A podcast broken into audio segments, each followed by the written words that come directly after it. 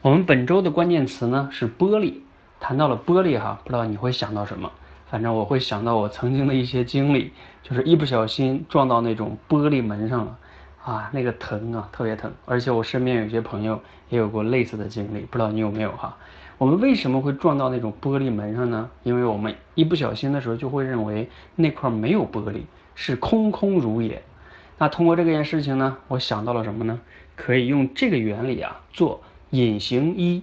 没有听错哈，隐形衣怎么做呢？其实你想一想哈，怎么样叫隐形衣呢？如果我们看到对面有一个人，为什么我会看到对面有一个人呢？是因为我们看不到人背后的那些事物，所以我们就看到了这个人。如果这个人穿上了一件衣服，他这个衣服啊带传感器的，可以把这个人身后的所有的背景，就是通过前边的传感器显示出来，也就把这个人啊间接的就给隐藏起来了。因为我们就像玻璃一样嘛，你看到透过玻璃看到的后边的景象和没有玻璃你看到的是一样的，那就证明其实就像隐形，这个玻璃就被隐形了。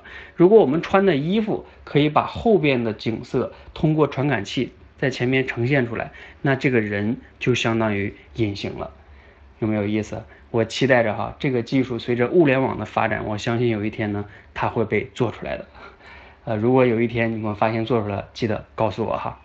好，今天的分享呢挺有意思的哈，希望呢对你有启发和帮助，谢谢。